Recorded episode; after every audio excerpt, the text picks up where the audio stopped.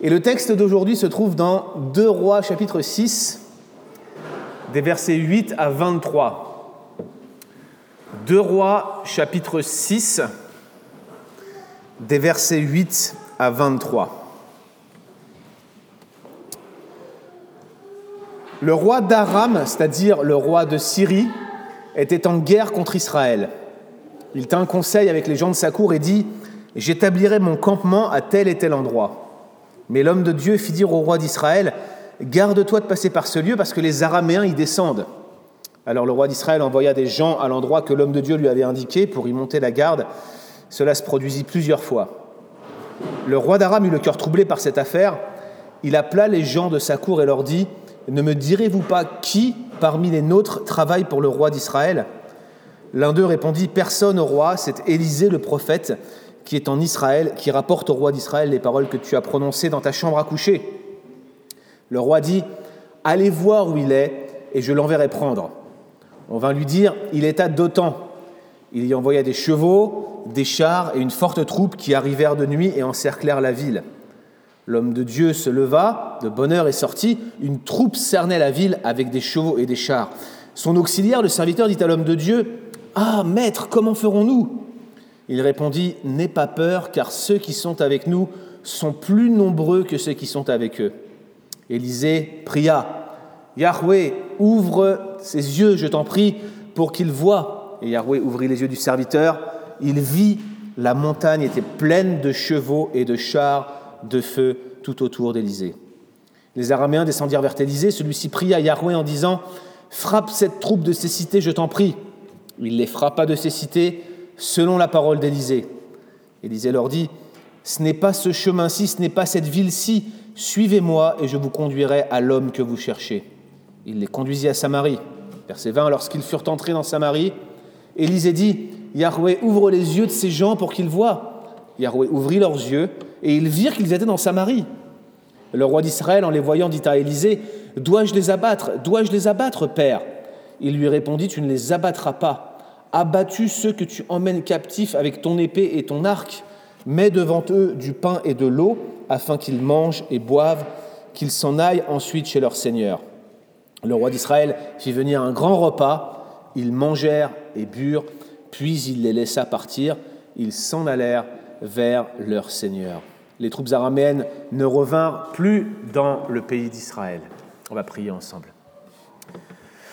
Seigneur, merci encore pour ce texte que tu nous donnes, encore un passage qui, nous parle de guerre et de rapports que les armées syriennes et israélites ont en commun, de leurs conflits, de, ces rapports incessants, mais de ton intervention miraculeuse, mon Dieu. Nous voulons te prier pour que tu, euh, tu puisses nous montrer, Seigneur, ce que tu veux que nous apprenions de ce texte, que tu puisses nous instruire, que nous en apprenions davantage sur toi, que nous tout découvrions, Seigneur, et que nous puissions retirer des enseignements pratiques et concrets d'un passage comme celui-là. Nous voulons te remettre ces choses et te prier que tu nous gardes au nom de Jésus-Christ. Amen. Alors c'est vrai, le texte qu'on lit aujourd'hui, finalement, il n'est pas si différent des, textes qu'on a lus jusqu'ici. On a vu plusieurs récits de guerre, non seulement des récits de guerre, mais des récits de guerre euh, entre la Syrie et Israël. Je vous rappelle qu'Aram, dans notre texte, c'est le, le nom de la Syrie, le nom de l'époque. Et cette opposition continuelle, elle s'inscrit dans le temps. On est au 9e siècle avant Jésus-Christ et il y avait cette succession de batailles et de guerres qu'on appelle les guerres syro-éphraïmites. Syro pour la Syrie, ça tombe sous le sens. Éphraïmite parce qu'on fait référence à Éphraïm, la principale tribu qui composait le royaume du Nord. Je vous rappelle la situation à l'époque. Au nord, le royaume qui était composé de dix tribus. Au sud, le royaume qui était composé de deux tribus. Alors ici, on ne peut pas vraiment situer l'action, mais le plus probable, c'est que la séquence de, de bataille qu'on voit ici, elle suit de près la guérison de Naaman le Syrien. Vous vous souvenez, ce général qui avait accordé la délivrance à la Syrie. On est donc dans un contexte où la Syrie domine, plutôt la guerre, domine Israël, et probablement cet épisode est dans la foulée de la guérison de Naaman le Syrien. Alors c'est vrai que cet épisode, il peut nous sembler finalement semblable à ce que nous avons vu jusqu'ici, et peut-être vous vous dites, ce qu'on va voir aujourd'hui, c'est de la redite c'est de la répétition de passages que nous avons déjà étudiés par le passé. Mais je crois que ce texte en particulier, il nous offre trois leçons. Trois leçons de la plus haute importance pour nous qui voulons marcher avec Dieu, qui voulons conformer notre vie à la ressemblance de Christ, bref, qui voulons être des disciples. Trois leçons qui vont nous instruire sur le caractère de Dieu. Et je commence tout de suite avec la première leçon, c'est qu'aucune machination humaine n'est à l'épreuve de Yahweh. Aucune machination humaine n'est à l'épreuve de notre Dieu. Regardez dès à présent le verset 8. On voit, verset 8, que le roi de Syrie, le roi d'Aram, prend des décisions stratégiques. Et je vous le disais, cette guerre, on ne peut pas la situer dans le temps, mais par contre, on voit une image qui ne nous surprend pas. Quand vous avez une guerre entre deux pays, il est normal et logique que vous ayez un roi qui va discuter avec ses généraux et qui va planifier des actions et qui va les préparer en secret. La dernière chose que vous voulez quand vous êtes un roi qui fait la guerre, c'est que le roi adverse sache ce que, vous allez, ce que vous allez faire, les mouvements que vous allez prendre, où est-ce que vous allez placer des troupes. Bref, ce que vous voulez, c'est être euh, les seuls informés de vos mouvements et ainsi gagner éventuellement l'effet de surprise. Donc, c'est pas étonnant que dans un contexte de guerre, on ait ce roi de Syrie qui soit dans une pièce avec ses aides de camp et qu'ils sont en train de discuter ensemble de comment ils vont attaquer, ils vont planifier les attaques, bref, ils veulent finalement se comporter comme des chefs de guerre qui veulent infliger une cuisante défaite à leurs ennemis. Ici, je ne vous apprends rien, de tout temps, la guerre de l'information, ça a été une grande étape des victoires guerrières. Si vous êtes en mesure d'anticiper les mouvements de votre adversaire, eh bien, vous aurez alors un avantage décisif sur lui, d'où l'avantage de l'espionnage, des leurres, des tromperies, etc. D'ailleurs, on dit que la victoire sur l'Allemagne nazie pendant la Deuxième Guerre mondiale serait largement due au décryptage d'une machine, une machine de cryptage qui s'appelait Enigma. Je ne sais pas si vous en avez déjà entendu parler. C'était une machine qui cryptait les communications allemandes et les, résistants polonais ont réussi à se procurer un exemplaire et un homme bien connu qui s'appelle Alan Turing a réussi à décrypter, à casser le code d'Enigma de sorte que les Alliés avaient alors accès aux communications allemandes et pouvaient anticiper leurs mouvements. Et on dit que l'une des, des clés de la victoire des Alliés pendant la Deuxième Guerre mondiale serait due au décryptage de cette machine Enigma, si le sujet vous intéresse, il y a un très bon film qui a été fait à ce sujet qui s'appelle The Imitation Game. Je ne connais pas le nom en québécois. C'est toujours compliqué pour moi de vous donner le nom d'un film en français parce que nous, on a le titre en français, mais en plus, vous avez le titre en québécois. Vous voyez, il y a trois titres différents. Mais ce film est excellent si vous arrivez à le retrouver. C'est vraiment un, un point sur un sujet historique essentiel. Mais en fait, ce qui se passe ici dans ce texte, c'est du même ordre. Élisée a accès à des informations secrètes, des informations capitales pour gagner la guerre, exactement comme Alan Turing arrivait à en avoir lorsqu'il avait cassé le code de la machine Enigma. Et les informations qu'Élisée obtient, eh bien, c'est où les Syriens vont camper. Vous vous rendez compte? En fait, il arrive à avoir accès directement au plan de bataille du général syrien. Et en donnant ces informations-là au roi d'Israël, eh bien, ce dernier va éviter la zone et poster des troupes armées pour y monter la garde. Quelle frustration pour le roi de Syrie. Mais ce qu'on voit, c'est que l'incident se, produit à plusieurs reprises, de sorte que le roi de Syrie comprend bel et bien qu'il ne s'agit pas d'une coïncidence et qu'il y a quelqu'un qui renseigne, quelqu'un qui donne les informations aux armées d'Israël. Alors la question qui se pose, peut-être vous ne voulez pas poser parce que vous savez, vous lisez le cycle d'Élie depuis les semaines qu'on est ensemble, vous, savez, vous êtes habitué au miraculeux dans ces passages, mais on se pose quand même la question, comment est-ce que Élisée était au courant des plans du roi de Syrie? Et de manière vraiment étonnante, Donald Wiseman, qui est un commentateur que je cite pas mal depuis le début de cette série, eh bien il dit que... Euh, finalement, Élisée n'aurait pas eu un don spectaculaire ou miraculeux ici, mais plutôt qu'il avait des informateurs un peu partout, les fameux fils des prophètes, vous vous souvenez, et que ces informateurs le renseignaient sur les mouvements du roi de Syrie. À mon avis, cette, cette suggestion pourtant d'un commentateur que j'apprécie, est spéculative et il s'agit plutôt d'un miracle. D'ailleurs, même les Syriens le prennent pour un miracle. Regardez ce qu'ils disent au verset 12. Ils disent Le prophète qui est en Israël rapporte au roi d'Israël les paroles que tu prononces dans ta chambre à coucher. Pour que les Syriens prennent les choses ainsi, on comprend bien qu'ils perçoivent Élisée comme un personnage qui a un don comme miraculeux, vous voyez, et c'est clairement ainsi que les Syriens prennent cet état de fait, c'est ce qui se passe actuellement et la raison pour laquelle ils perdent des informations. C'est donc bien plutôt Yahweh, le Dieu d'Israël, qui révèle à son prophète les paroles du roi d'Aram. Et ça nous renseigne une chose, vous, pouvez faire toutes les machinations que vous voulez contre notre Dieu, vous ne le prendrez pas par surprise. On était ensemble hier pour une journée de formation sur, sur la doctrine de Dieu et on s'est arrêté longuement sur son omniscience. Dieu sait tout, il voit tout, rien n'échappe à sa capacité d'analyse. Il comprend absolument toute chose, sa sagesse est infinie, rien n'échappe à sa souveraineté. Vous faites des plans, mais c'est Dieu qui peut en permettre l'accomplissement. Et ce n'est pas un hasard si dans pites de Jacques, vous avez cet avertissement aux riches qui disent ⁇ Nous irons dans cette ville et nous prospérerons ⁇ et Jacques leur répond ⁇ Insensé que vous êtes, vous devriez commencer par dire ⁇ Si Dieu veut ⁇ Si Dieu veut, parce que si Dieu ne veut pas, tu ne feras pas. Et nous avons un roi de Syrie ici qui, qui fait des plans, qui veut gagner la guerre, qui, qui, qui, discute avec ses conseillers dans cette perspective-là, mais il ne peut rien faire si Yahweh en a décidé autrement. Et il a un peuple, et son peuple, il le protège malgré tous les errements et toutes les attitudes négatives, pécheresses de son peuple vis-à-vis de l'Alliance. Mais nous devrions nous, nous souvenir de cela. Aucune machination humaine n'est à l'épreuve de Yahweh. Et j'aimerais aussi que vous notiez cette grande miséricorde de ce Dieu pour cette nation d'Israël qui passe son temps à transgresser son alliance avec lui. Cherchez depuis un roi 17, alors qu'on a commencé cette série, un seul signe positif dans l'attitude d'Israël vis-à-vis de son Dieu. Aucun. À aucun moment vous ne verrez cela. Mais vous trouvez encore ici Dieu à l'œuvre, en train de protéger son peuple et en train de rester fidèle à son alliance. Et on voit même Élisée, pourtant si critique du roi d'Israël, qui continue à l'avertir et qui lui donne des paroles de Dieu.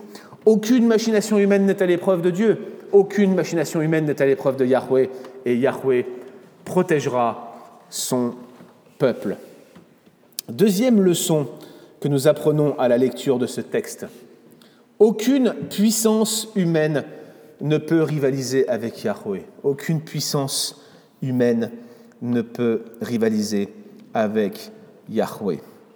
Alors vous l'imaginez, le roi de Syrie, ayant entendu ces informations-là, n'est pas sans réaction. Regardez ce qui se passe au verset 11. On nous dit qu'il a le cœur troublé, littéralement bousculé, ce qui peut rendre une attitude d'émotion, euh, toute une palette d'émotions en fait, y compris des sentiments comme la colère. Il est euh, irrité probablement, c'est ce que certaines traductions nous donne. Et on peut franchement comprendre sa première réaction. Je ne sais pas comment vous réagiriez vous, mais moi je me dirais tout de suite, est-ce qu'il y a un traître dans mon entourage? Est-ce qu'il y a quelqu'un qui communique les infos? Est-ce qu'il y a quelqu'un qui, qui donne l'information ainsi? Dans les circonstances comme celle-ci, c'est l'option en tout cas qui paraît la plus logique. Mais regardez le verset 12, l'un des membres de la cour sait que c'est Élisée qui, au travers de révélations, avertit le roi d'Israël. Et il le prévient, il dit, c'est Élisée qui révèle au roi d'Israël les paroles que tu dis sur ta chambre dans ta chambre à coucher. Alors le texte ne nous dit pas comment ce membre de la cour sait qu'il s'agit d'Élysée. On se demande d'ailleurs qui était ce membre de la cour, mais je ne sais pas si vous vous souvenez, depuis 2 rois 5, il y a comme un lien qui s'est créé entre la Syrie et Israël. Vous vous souvenez de ça? C'est Naaman, le Syrien, qui a été guéri par le prophète. Le texte ne cite aucun nom, on sait que les pouvoirs d'Élysée étaient connus en Syrie de par cette petite fille, de par Naaman et de par toutes ces, relations qu'on a vues auparavant, mais il n'est donc pas surprenant dans tous les cas que le roi d'Aram, connaissant le pouvoir d'Élysée, accepte cette explication sans sourciller. Et donc en conséquence, le roi d'Aram, eh bien, il cherche à mettre la main sur le prophète de Dieu. Alors il mène une enquête, regardez le verset 13, il mène une enquête et on lui dit, eh bien, cet Élysée, il est dans une ville, et la ville s'appelle Dothan. La ville de Dothan était une ville stratégique euh, à l'entrée de la vallée de Gisraël. Vous vous souvenez, on l'a vu, cette ville en 1 roi 21, avec la mort euh, de Naboth, l'histoire de la vigne de Naboth. Et donc cette ville de Dothan était située euh, à 20 km au nord de la ville de Samarie. Et rien que l'information du nom de cette ville et de la localisation sur la carte nous renseigne sur le niveau de puissance des Syriens et sur leur capacité à attaquer Israël.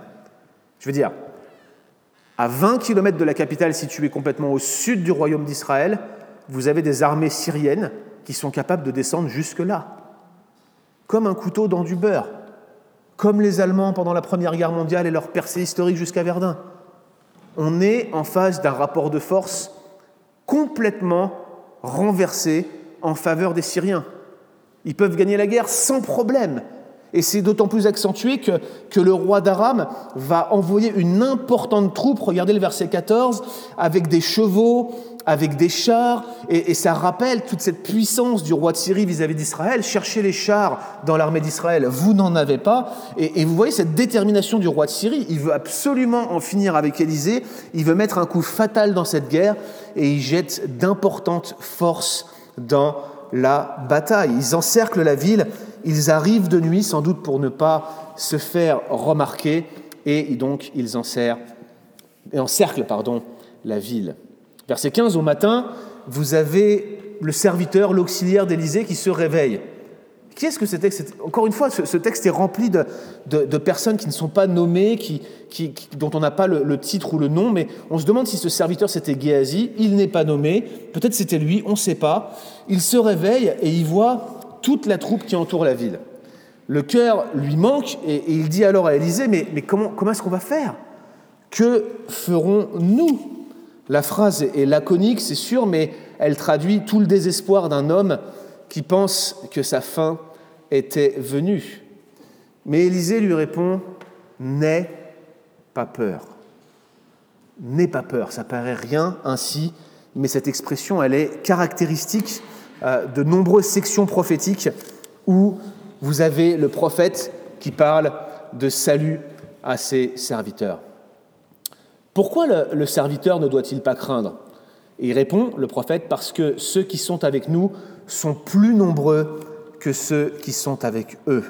Alors vous imaginez que c'est difficile à croire pour une personne qui est enfermée dans une ville assiégée, qui est proche d'être attaquée, mais Élisée voit quelque chose que son serviteur ne voit pas. Il a des yeux ouverts d'une manière spéciale, il a comme un regard de froid. Il sait qu'il n'est pas seul, il sait qu'avec lui, il y a plus grand que le roi de Syrie et plus grand que toute sa troupe.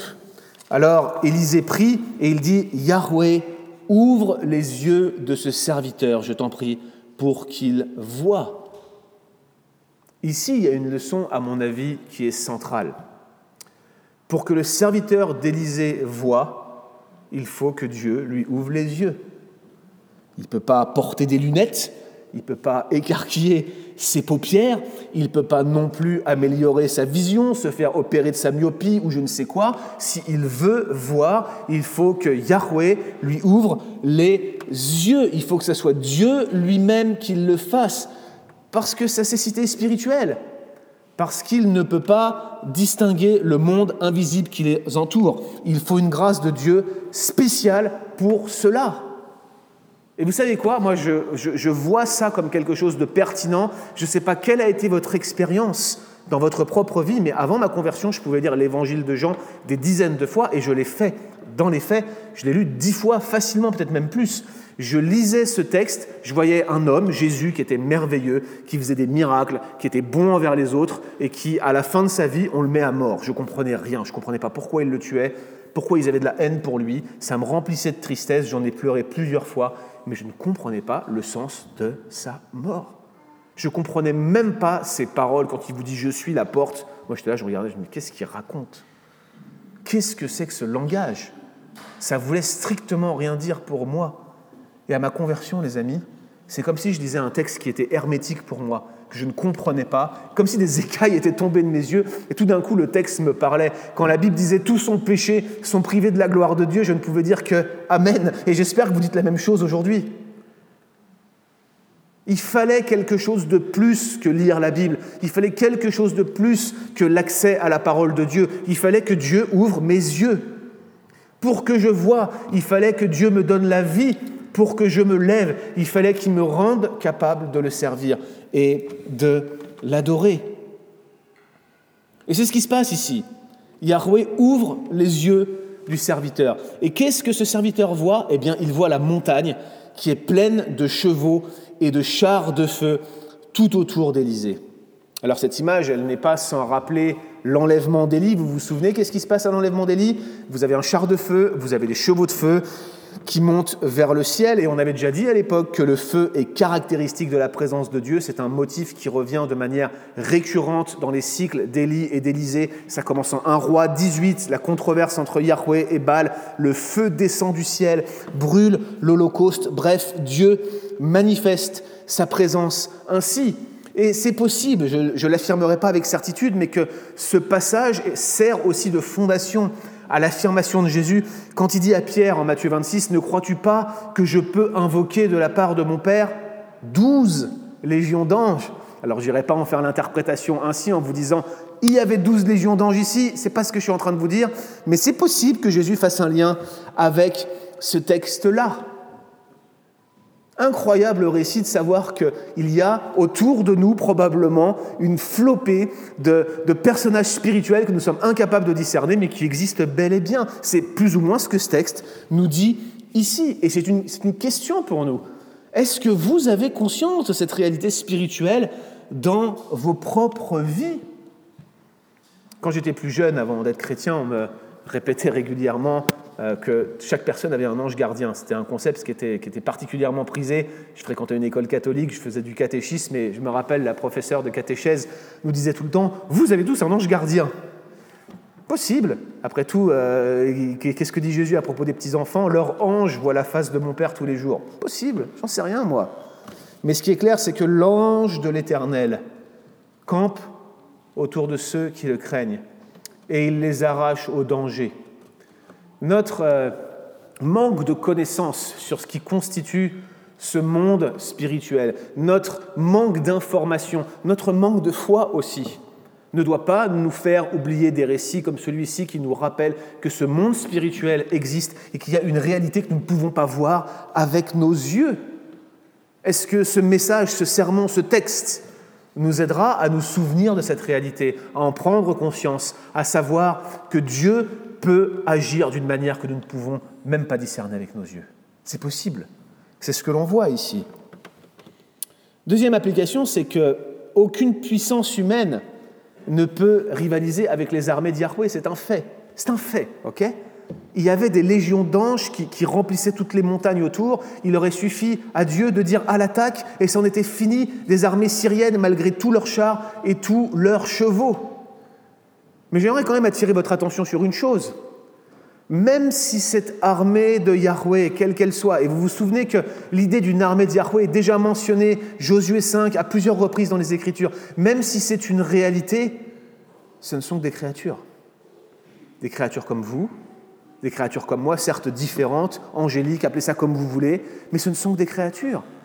Si les armées de Yahweh sont puissantes pour anéantir n'importe quelle machination, n'importe quelle puissance humaine qui se lève contre Dieu, à combien plus forte raison Dieu lui-même n'écrasera-t-il pas ses ennemis?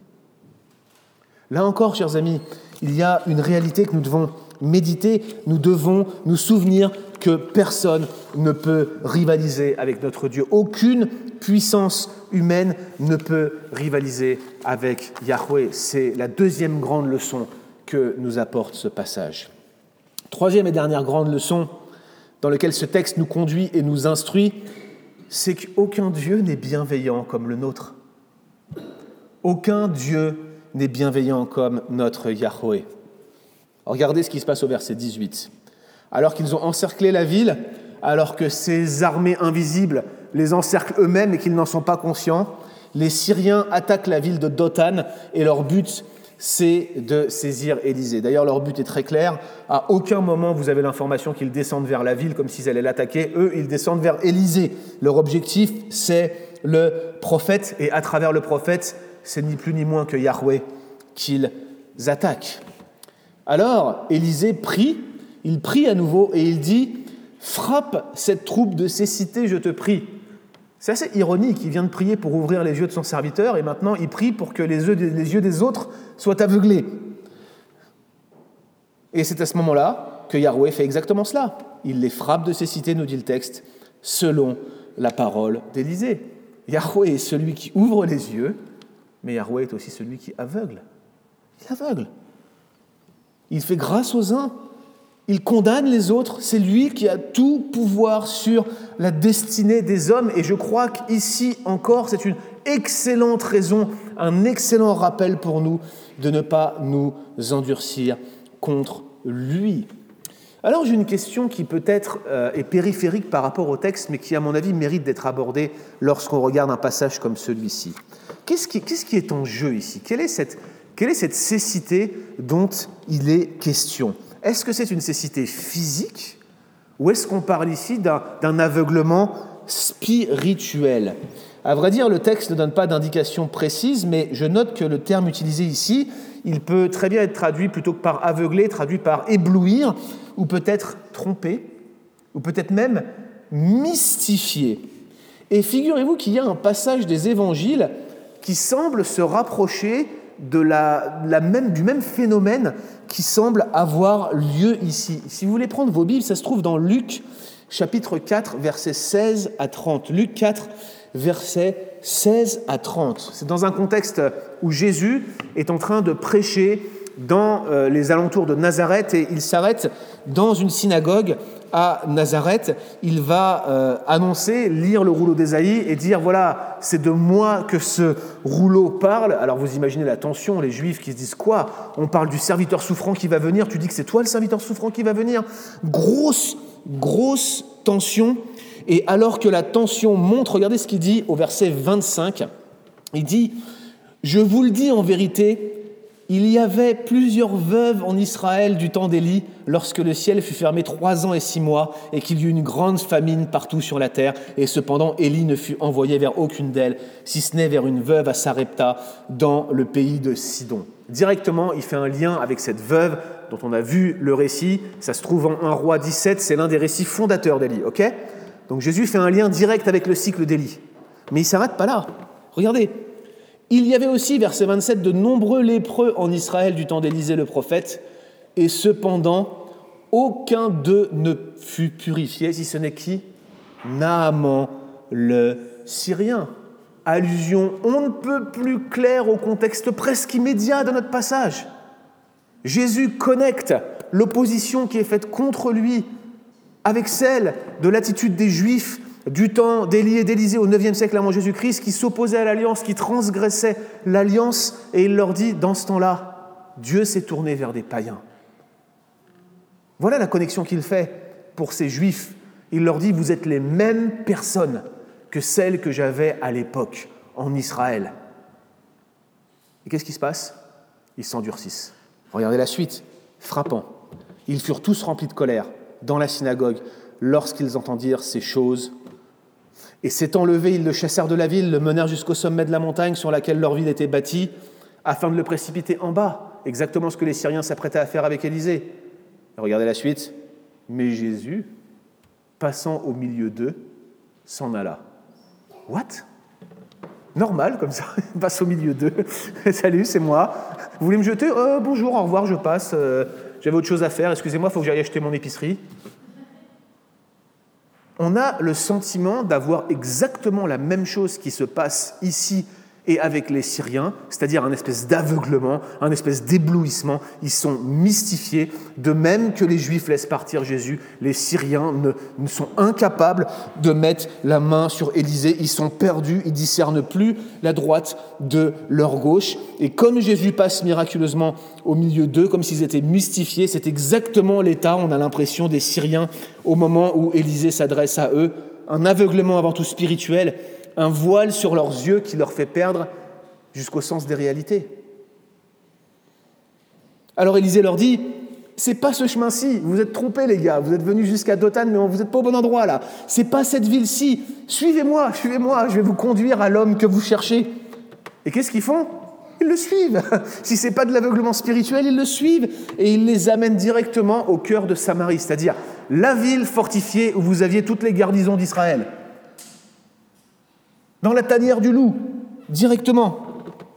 Alors il rentre dans Samarie, il rentre au milieu de la ville et vous avez Élisée qui prie à nouveau, il dit Ouvre leurs yeux, Yahweh, et c'est encore une fois exactement ce qui se produit. Et là, qu'est-ce qui se passe? Les Syriens se rendent compte qu'ils sont sans défense au milieu de la ville ennemie, et désormais vous avez toute la garnison d'Israël qui les encloure.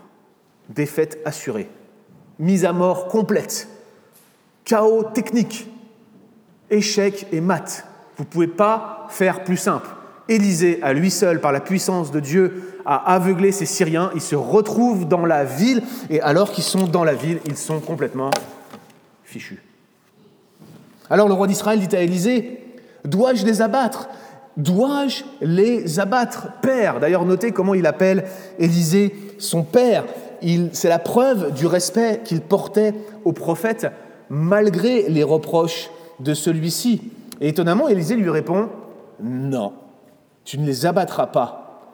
Abattu ce que tu emmènes captif avec ton épée et ton arc. Alors ça vous surprend peut-être parce qu'on a vu beaucoup de récits de mise à mort, de rois dévoués par interdit, mais il n'était pas d'usage de, de, tuer ou de mettre à mort dans le Proche-Orient ancien des personnes qui étaient des prisonniers de guerre. Du coup, c'est pas vraiment en décalage avec les pratiques du IXe siècle ce que demande Élisée au roi. C'était pas vraiment la Convention de Genève non plus, je vous rassure, il y avait beaucoup de tortures et de, et de meurtres, mais c'était pas. Enfin, je veux dire, les prisonniers étaient durement traités, mais ils n'étaient pas mis à mort, sauf dans des cas spécifiques. Mais Élisée va plus loin ici. Il leur dit pas garde-les comme prisonniers, il leur dit mets devant eux du pain et de l'eau, qu'ils mangent et qu'ils boivent, et qu'ils aillent ensuite chez leur Seigneur. Non seulement il demande à ce qu'ils soient nourris, mais en plus il insiste pour qu'ils soient libéré. Et ça, par contre, c'est vraiment inhabituel, d'autant que l'expression qui est traduite par pain et eau, c'est un terme qui ne revient qu'une fois dans toute la Bible hébraïque. Ça s'appelle un apax legomenon. Et ce terme-là, on a du mal à le traduire. Peut-être ça, se réfère plutôt à un banquet, ça doit dériver d'un terme acadien. Et du coup, il leur dit fais-lui, fais-leur un banquet, fais-leur un festin. Et, on, voit que, ici, on, a quelque chose qui va beaucoup plus loin ici que simplement faire du bien à ses prisonniers. C'est très inhabituel. À vrai dire, on dirait que Élisée ne veut même pas que ces Syriens soient traités comme des prisonniers de guerre. Et d'ailleurs, est-ce qu'on a insisté à un seul combat ici? Personnellement, je ne le vois pas. Alors, le roi d'Israël leur fit servir un grand repas, sans doute un banquet, donc, et ils mangèrent et burent. Ni plus ni moins, chers amis, qu'un repas d'alliance. On en a parlé à plusieurs reprises, des, alliances, des contre-alliances entre la Syrie et Israël. On est vraiment dans le même contexte, si vous vous souvenez, dans 1 roi 20, euh, de cette alliance qui a eu lieu entre Ben-Hadad et Akab après que Akab avait gagné la guerre. Sauf que dans 1 roi 20, Dieu avait demandé à Akab de mettre à mort Ben-Hadad et Akab n'a pas obéi. Et ici, c'est selon la volonté de Dieu que ces Syriens sont épargnés. Les temps semblent avoir changé. Le, prophète Élisée, en tout cas, possède un ministère qui dépasse largement les frontières d'Israël. C'est ce qu'on a vu il y a à peine deux semaines. Sa renommée est déjà grande en Syrie, avec la guérison de Naaman, et elle va ne faire que s'amplifier. Ainsi, la miséricorde de Yahweh dépasse les frontières d'Israël. Aucun Dieu n'est bienveillant comme le nôtre, et sa miséricorde va bien plus loin que ce que l'on peut comprendre, que les limites de nos petits cerveaux et plus loin que les limites géographiques du pays d'Israël. Alors, toute cette histoire, au final, n'est qu'une succession de renversements, comme souvent dans les cycles d'Élie et d'Élysée. Vous avez des Syriens qui sont plus forts qu'Israël, qui assiègent leur ville, et ils finissent pris au piège dans l'une des villes d'Israël. C'est vraiment paradoxal. À l'intérieur d'une ville d'Israël, c'est, je veux dire, ils assiègent une ville fortifiée dans laquelle des Israélites étaient retranchés, mais c'est eux qui, au final, se retrouvent dans une ville avec des murs, mais entourés de l'armée d'Israël. Complètement paradoxal. Les Syriens cachent leurs mouvements aux yeux d'Israël, mais le prophète finit par les voir. L'auxiliaire, par contre, le serviteur, il ne peut pas voir le monde spirituel. Yahweh lui ouvre les yeux, mais les Syriens sont frappés de cécité quand ils lancent leur attaque, mais ils ouvrent leurs yeux seulement quand ils sont vaincus. Vous voyez, c'est que des renversements, que des retournements. Notez l'ironie dans la manière dont notre Dieu, dont notre Yahweh écrit l'histoire de la plume de sa souveraineté. La leçon de ce texte, je crois, pour nous, c'est qu'il est insensé de s'élever contre un tel Dieu qui contrôle absolument toute chose. S'endurcir contre lui, c'est une folie, chers amis. S'approcher de lui en Jésus-Christ, c'est la vie. Aucune machination ne peut s'opposer à ceux qui appartiennent à Christ. Personne ne peut, ne peut faire le moindre, la moindre manigance contre vous sans que Dieu ne soit derrière et le permette même pour votre bien. Aucune puissance ne peut rivaliser avec Yahweh et envers ceux qui sont en alliance avec lui. Aucun Dieu n'est bienveillant comme notre Dieu. Le psalmiste, dans le psaume 73, avait eu une vie difficile, remplie d'amertume et de blessures. Il avait bien des raisons de s'irriter contre ceux qui faisaient le mal. Il avait cherché à faire le bien toute sa vie. Il voyait sa vie qui était remplie de difficultés, qui était remplie de, de, tristesse, de blessures diverses et variées. Et il se demandait, mais pourquoi les gens qui font n'importe quoi prospèrent? Et à un moment donné de son existence, il se rend compte que la souveraineté de Dieu dépasse le cadre de sa petite personne et qui sert ce Dieu contre lequel une puissance humaine ne peut rien et qui est pourtant suprêmement bienveillant. Et il dit, pour moi, m'approcher de Dieu, c'est mon bien. Est-ce que votre bien est de vous approcher de Dieu aujourd'hui?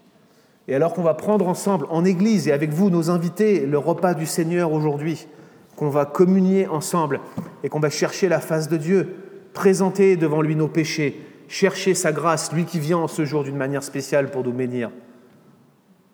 Est-ce que s'approcher de Dieu est notre bien? Approchons-nous d'un Dieu comme celui-ci qui fait preuve de tant de bienveillance pour les personnes qui pourtant lèvent le poing si souvent contre lui. Approchons-nous de ce Dieu de grâce.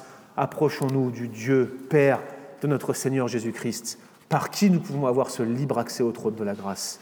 Approchons-nous de lui et cherchons sa face. Amen. Seigneur, nous prions pour que tu nous bénisses ensemble et tu nous gardes alors que nous allons continuer ce culte, que tu sois avec nous alors que nous cherchons, Seigneur, à nous tourner vers toi, que tu ouvres les yeux de notre cœur, que tu nous rendes sensibles à la réalité spirituelle de ton œuvre, Seigneur. Et nous te prions pour que tu nous conduises, que tu nous fasses du bien, que tu nous accordes ta grâce maintenant dans les temps qui nous restent, que tu bénisses ce culte et que tu bénisses en particulier le repas du Seigneur. Amen.